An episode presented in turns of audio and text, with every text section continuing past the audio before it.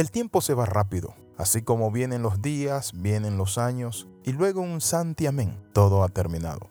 Científicamente se ha probado lo que dice la Biblia en Mateo 24:22, y si aquellos días no fuesen acortados, nadie sería salvo, mas por causa de los escogidos aquellos días serán acortados. ¿De qué habla la Sagrada Escritura? Nos dice a nosotros que debemos redimir, cuidar, administrar los tiempos, porque los tiempos son malos, pero además son cortos. Bienvenido al devocional titulado Tiempos de oportunidad. Y aunque los tiempos son cortos, hay una oportunidad que Dios le da al hombre.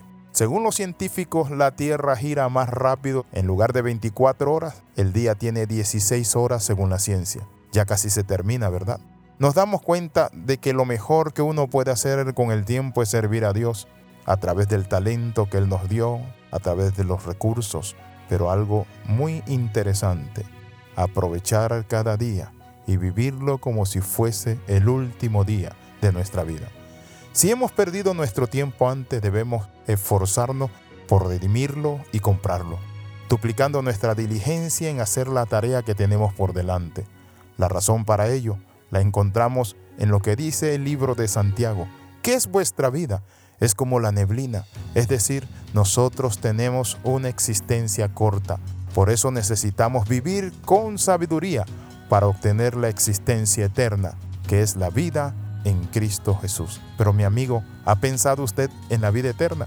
¿O simplemente está distraído por la vida terrenal que es pasajera, efímera, engañosa y vanidosa? Por eso la Biblia nos habla a nosotros acerca de la necesidad que tenemos nosotros de vivir una vida sabia, sensata y un día a la vez cuando hablamos de la palabra tiempo. Tenemos que entender que son los 60 minutos de cada hora. Es decir, un día tiene 24 horas. ¿Cuántos días hemos de vivir?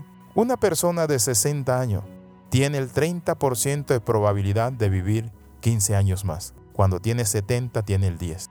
Cuando tiene 80 tiene el 5% de probabilidad. La Biblia dice en Colosenses capítulo 4 versículo 5, Andad sabiamente con los de afuera, redimiendo el tiempo.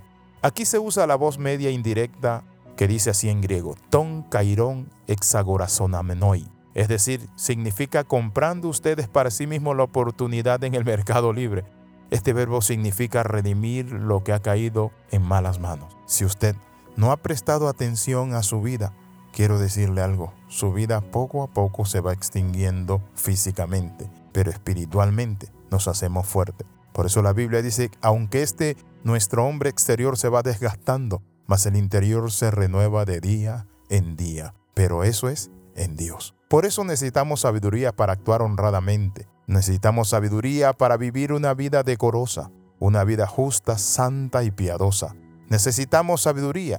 Por eso, cuando la Sagrada Escritura nos dice, por tanto no sean insensatos, sino entendido de cuál sea la buena voluntad de Dios. Aprovechar el tiempo al máximo significa buscar y conocer la voluntad de Dios. Alguien dijo, la vida es como la vivimos, no como la desperdiciamos. Desperdiciamos nuestro tiempo cuando dejamos de hacer la voluntad de Dios, cuando pasan los días y nosotros no cambiamos, cuando no entendemos que es necesario vivir con plenitud todas las veces que nos hemos alejado en desobediencia, es un tiempo desperdiciado. Moisés escribió en el Salmo 90, versículo 12, Enséñanos de tal modo a contar nuestros días y que traigamos al corazón sabiduría. La palabra hebrea para contar es manaj y significa asignar, designar a alguien para algo. Esto significa que debemos darle destino a cada uno de nuestros días. No es de vivirlo por vivirlo, debemos asignarle una tarea para cada día. El apóstol Pedro en 1 Pedro 4.2 está también preocupado por este mismo concepto y dice así, para no vivir el tiempo que resta en la carne. Noten, tiempo que resta en la carne, conforme a la concupiscencia de los hombres, sino conforme a la voluntad de Dios. Quiero en esta hora invitarle a orar. Padre, en el nombre de Jesús oramos, oh Dios del cielo y de la tierra, entendiendo que tenemos una medida de tiempo. Danos sabiduría para vivir dignamente y plenamente. En el nombre de Jesús oramos y damos gracias. Amén y amén escriba al más 502 4245 689. Le saluda el capellán internacional Alexis Ramos. Nos vemos en el próximo devocional.